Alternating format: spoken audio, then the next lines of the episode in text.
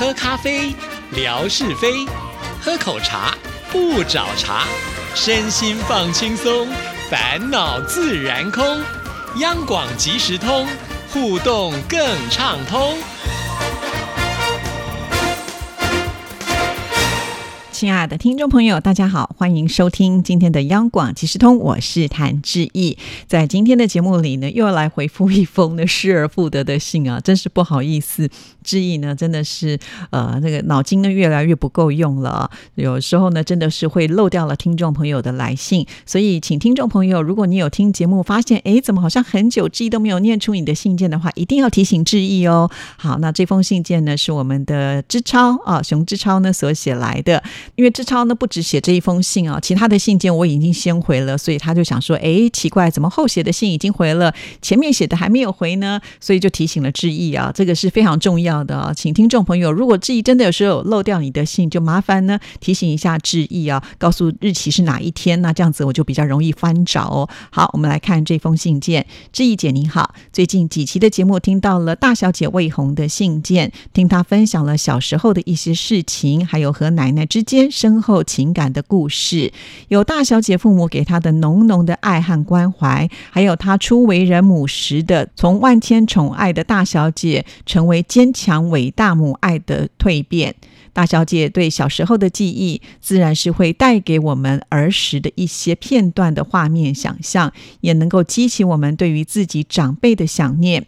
虽然我们每一位听友经历的少儿时代都会大有不同，但是我觉得我们对长辈和祖辈们的情感是一样的。很佩服魏红能把儿时故事和小时候对长辈的一些心理的情感，用文字写出来分享给大家。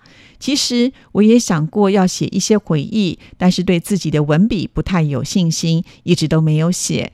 我最想要写的就是我的外婆，外婆是我祖辈中唯一有深刻记忆的人。还有就是我一直没有做出值得向外婆告慰的成绩，所以这是一个记忆的小盒子，也一直关着。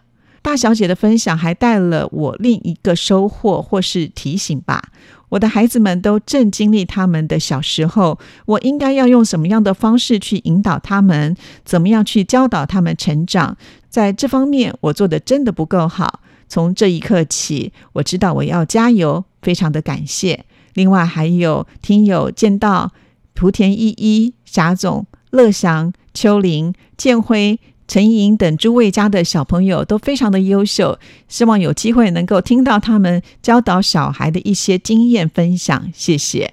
啊，我觉得志超太棒了，尤其最后一段还点名了哈，点名到了剑道啊、依依啊，还有霞总、乐祥、秋玲啊、建辉、陈莹哈，希望你们都有听到今天的节目啊。尤其呃剑道呢，我记得好像他有三个小孩啊，啊，我觉得这个要养这么多的小孩，确实是不容易的一件事情啊。所以我觉得剑道真的是应该要好好的分享哈。那依依之前大概也有提到他怎么带呃晨晨的嘛哈，但是呃。依依因为换了新工作，我想这段时间呢比较忙碌。不过呢，有空闲的话，确实这是一个很棒的主题啊。那霞总更别说喽啊，霞总呢，他其实正经历过这个孩子呢面临呃这个高中的考试嘛哈。虽然一开始呢，霞总并没有很大的信心啊，但是也做足了家长应该做的事情啊，给予全力的支持，甚至呢还特别到了成都的文书院呢去帮小孩子求这个幸运符啊。所以我都觉得这些父母亲真的是。是非常的了不起。那乐祥呢，也有多次来信分享到，呃，他和浩俊之间呢，呃，也是经过了很多的这个磨练 哈。因为浩俊呢比较怕生，所以从一开始上幼儿园的时候就有一些状况出现。好在呢，在乐祥的就是非常细心的陪伴教导之下呢，浩俊呢也看到他了很多的成长啊，甚至呢他的这个数理方面呢也是非常的优秀，呃，英文也很好，简直就是一个小乐祥对。于语文的能力呢是有遗传的哈，好，那再来呢就提到了这个秋玲啊，那秋玲有一双儿女嘛，那我记得秋玲之前她的女儿呢也是考到了一个很好的学校，真的是非常的优秀，所以秋玲你下次也有写信的主题喽。那建辉还有陈莹啊，陈莹的女儿品慧呢也是我们大家都非常熟悉的啊，所以都欢迎大家呢呃来分享大家教育孩子的一些方式，就算是一种交流啦啊。那这封信呢，就提到了呃有关于大小姐她的呃这个分享啊。那大小姐呢，总是说呢，她把自己的一些记忆呢，就是片段的方式把它记录下来啊。因为魏红的主题是围绕在她的这个周遭的所发生的事情嘛。那我想，其实跟大家的生长环境呃可能不同，但是总是会有一些值得记忆的事情。那以前你可能就藏在心中，但是现在呢，你透过了文字写下来，反而它就成为了一种记录，甚或是呢，它成了广播节目的一个素材啊。你可以把节目存留下来，也许十年、二十年后，你可以给你的孩子听，或者是呢，给就是你可能在信中所提到的这个主角们听。我想那个感受性会是不一样的。所以欢迎听众朋友可以多多使用这样的方式呢来做呃信件的交流，这样你就不会觉得说啊，我不知道该写些什么样的内容了。所以很感谢知超的这一封信件。另外呢，他也有提到大小姐的的信件呢，带给他另外的醒思啊，就是哎，对啊，我的孩子正在成长当中，我应该给他们留下什么样最深刻的印象？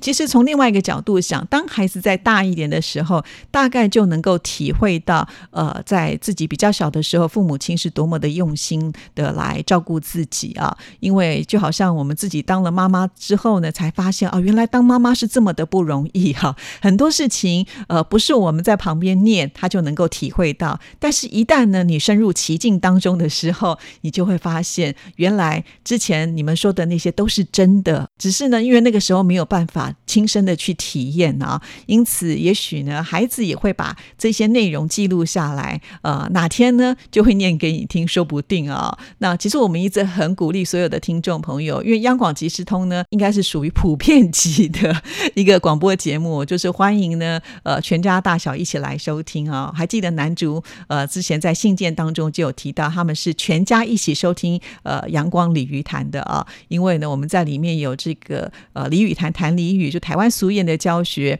他们家有三个人，每次呢我们都会出三个选项，然后让大家猜一猜，他们三个人就各自会选一个啊，看谁猜对。其实也成为了一个就是全家共同做的一件事情，而且是有趣的事情。其实这个是可以凝聚家庭的力量啊，不然现在这个社会啊。全家人聚在一起吃饭可能呢各自拿各自的手机边划边吃，一句话都没有提到。那那一餐饭呢，虽然我们坐的这么的近，可是却没有交流，都是非常的可惜啊。因为呃，这个手机实在是太邪恶了，占据了我们很多的时间，所以倒不如呢，全家一起来听广播啊。那大家呢，在这个听广播的过程当中呢，又有彼此可以交流的机会，那不是很好吗？哈，所以我们也很鼓励所有的听众朋友，除了你自己。听广播之外呢，你觉得我们我们的节目不错，也欢迎呢，就是带领的你的孩子一起来收听啊。那当然我知道有很多的朋友是采取用这样的方式，因为您在过往听广播的时候知道了有这么多的好处，才会呢继续守在这里嘛啊呃，所以我相信呢，这样的好处已经不用质疑多说了啊。那您就可以把这样子的一个好处呢落实在你自己的孩子身上啊。我觉得是一个非常难得的机会，就在这个快速成长的时代当中。呃，有很多东西呢，渐渐的会消失。但是我们像这样子的一种呃温情的广播节目呢，应该还算是一个不错的休闲娱乐啦啊。所以，请听众朋友要多多支持。因此，呃，这个互动交流反而呢，也会成为一种呃，你可以作为表达的管道哦。好，那继续呢，我们再来看呃，知超的另外一封信件。这封信呢是在十一月十六号所写的啊。呃，志毅姐、志平哥，你们好。今天写这封信呢，是要特别感谢志平哥在吓你一跳单元互动抽奖的时候抽中了小笨熊之超。想要告诉志平哥，这不是你第一次抽中我哦，在今年参与节目以来的第二次抽中了小笨熊之超。在今年的九月十三号抽奖活动中，你也抽中了我，奖品是一对小小丽的布娃娃，而且礼物呢也早已经收到了。小薇小丽是非常的可爱，我很喜欢。这一次的奖品是台湾原住民风格的一块布，在视频里看到了，也是很漂亮、很有特色的一份奖品。一直以来，我对台湾的原住民文化，包括了音乐，都是很感兴趣的，就是了解的太少，只是停留在只知道原住民的歌曲很好听。现在有机会能够得到这样的一份奖品，又能够。让我的心里有小小的满足，太好了！谢谢您，也谢谢志毅姐，还有听志平说，柜台的部分录音间正在进行装修调整，将来有计划要做直播互动，这个计划太赞了！我一直就在想，广播是不是可以试着用直播的方式去做呢？可以在更多的平台参与上线，听众朋友可听又可以看到，那就太棒了。当然，这还是要取决于柜台的安安排。不过，有条件、机会，适当的做一些直播节目分享给听众，我们也是很支持的，满心期待。好，这就是呢，知超在啊十一月十五号所寄来的信件。哈，先回答后面这个问题。呃，我们在装修这个录音室啊，其实也是志平的录音室而已啦。还有一个应该是属于外语组的。那我们华语的呃录音室呢，之前装修过了哈。那说到这个呃直播的广播，那要看这个节目的属性适不适合啊。就好像呢，早安台湾它是属于每天的现场节目，其实它是蛮适合来做直播的啊。但是像是央广即时通听众朋友，你们都是听之一呢放在微博上的节目视频，那你们知道我们广播的首播时间是几点吗？哈。也许有比较资深的听众朋友，从一开始就收听的人就会知道了啊。我们的首播时间是在零点四十五分，亲爱的听众朋友，这个时候大家都在睡觉了，我们怎么开直播呢？而且这个时候不止听众朋友要睡觉，志毅也要睡觉啊。虽然我们节目呢，呃，就是在一天当中有很多重播的机会，但是首播就是在零点四十五，也就是说，如果呢我们要做直播的话，就要在那个时间。那我想，即使是志毅熬夜做直播，应该要看的人也不多吧？好，所以有的时候呢，还是必须要搭配我们广播的时间。好，那志毅呢，再举另外一个例子好了，就是我跟纯哥共同主持的《阳光鲤鱼潭》，它的首播时间是凌晨的四点三十分。哈，这个时候呢，睡得可能比零点四十五分还要来得更熟吧。哈，那还有我和戴老师的另外一个节目《新唱台湾颂》，我们的首播时间是在一点十五分。亲爱的听众朋友，你可能现在才知道志毅的。节目呢，都是要这么早就播出了啊。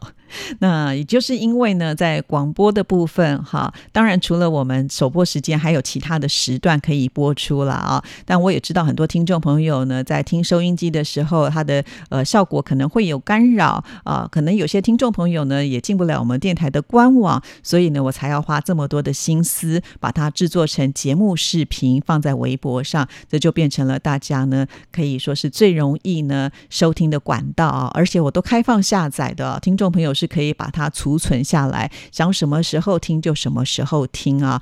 而且你听了节目有任何的感想，就可以立刻的在微博的这一则贴文，也就是我们节目视频的这则贴文的下面呢来留言，都是一个最及时的方式啊！那很可惜，我发现呢，现在听众朋友呢，呃，顶多都是来按个赞啊，真正就是想要表达自己的个人想法啊，真的是少之又少哈！呃，也许这应该要检讨的是我自己吧，哈，还。没有制作出，就是让听众朋友呢，就是很积极的想要来跟志毅做互动啊！我也在呃这个检讨当中啊，但也希望听众朋友给志毅多点意见呢，这样我也比较能够知道呢要改进的一个方向啊。